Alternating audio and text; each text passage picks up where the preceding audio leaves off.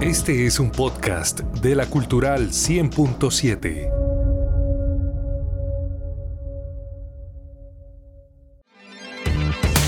Conéctate con las novedades tecnológicas y avances del mundo digital en la Cultural 100.7.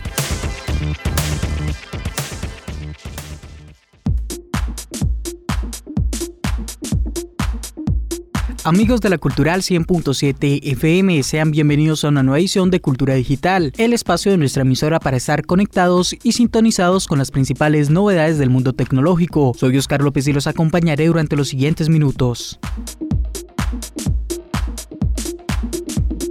Comenzamos hablando de un factor nostálgico, ya que Sony renovará la mítica familia de los Walkman con dos nuevos reproductores de audio que tendrán Android integrado. La empresa se enfocará en que los dispositivos puedan ofrecer la mejor calidad de audio para los usuarios. Los Walkman que llegarán son dos modelos, cuyas características comienzan con el almacenamiento interno que será de 128 y 256 GB, pero tendrá la compatibilidad de una tarjeta micro SD. La pantalla será de 5 pulgadas con alta definición y touch también tendrá botones laterales para distintas funciones como pausar, cambiar o el manejo del volumen. Los reproductores contarán con DAC S-Master encargada de dar una enorme fidelidad en la reproducción y la mejora de calidad de sonido. Android estará presente en estos nuevos dispositivos con su versión 11 y se podrán utilizar todos los servicios de música en streaming de preferencia gracias al Wi-Fi integrado.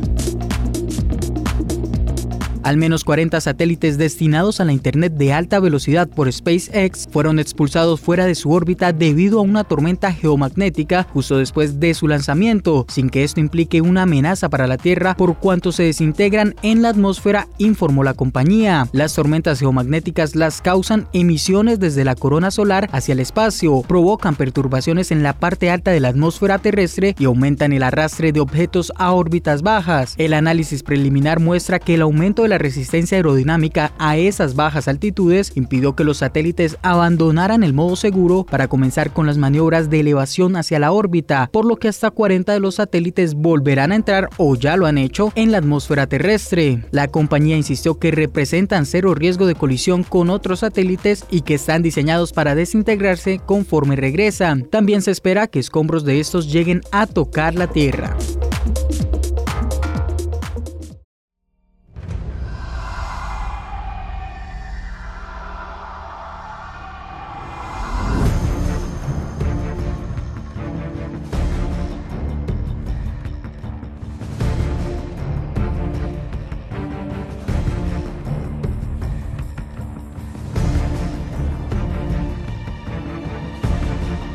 En el mundo de los videojuegos, luego de la histórica adquisición de Activision Blizzard por parte de Microsoft, los nuevos dueños de Call of Duty y otros títulos populares producto de la reciente compra confirmaron que seguirán estando disponibles en PlayStation, más allá de los acuerdos existentes. La compañía busca conseguir la aprobación por parte de los reguladores y en ese proceso debe demostrar que sus acciones no van en contra de las leyes de la competencia, porque la mayor operación de la industria de los videojuegos podría verse bloqueada. Que los juegos sigan siendo multiplataforma es parte de su estrategia para evitar problemas. Un punto a tener demasiado en cuenta en esta estrategia es que Call of Duty es la principal franquicia de la compañía y a su vez es una de las más vendidas a nivel general en PlayStation año tras año, por lo que su permanencia en la plataforma es de gran importancia. Lo más seguro también es que las próximas entregas de Activision Blizzard lleguen desde día 1 al exitoso servicio de Game Pass de Microsoft que día tras día aumenta su catálogo de videojuegos así como también su base de usuarios. Dios.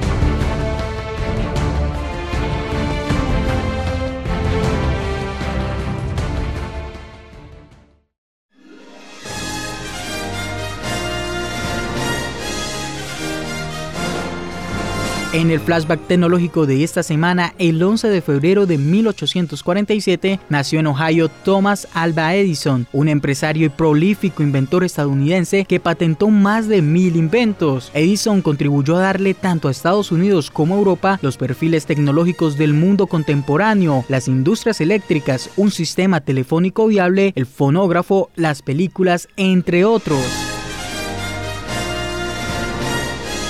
Amigos, eso ha sido todo por esta ocasión. Nos escuchamos la próxima semana para más novedades del mundo digital.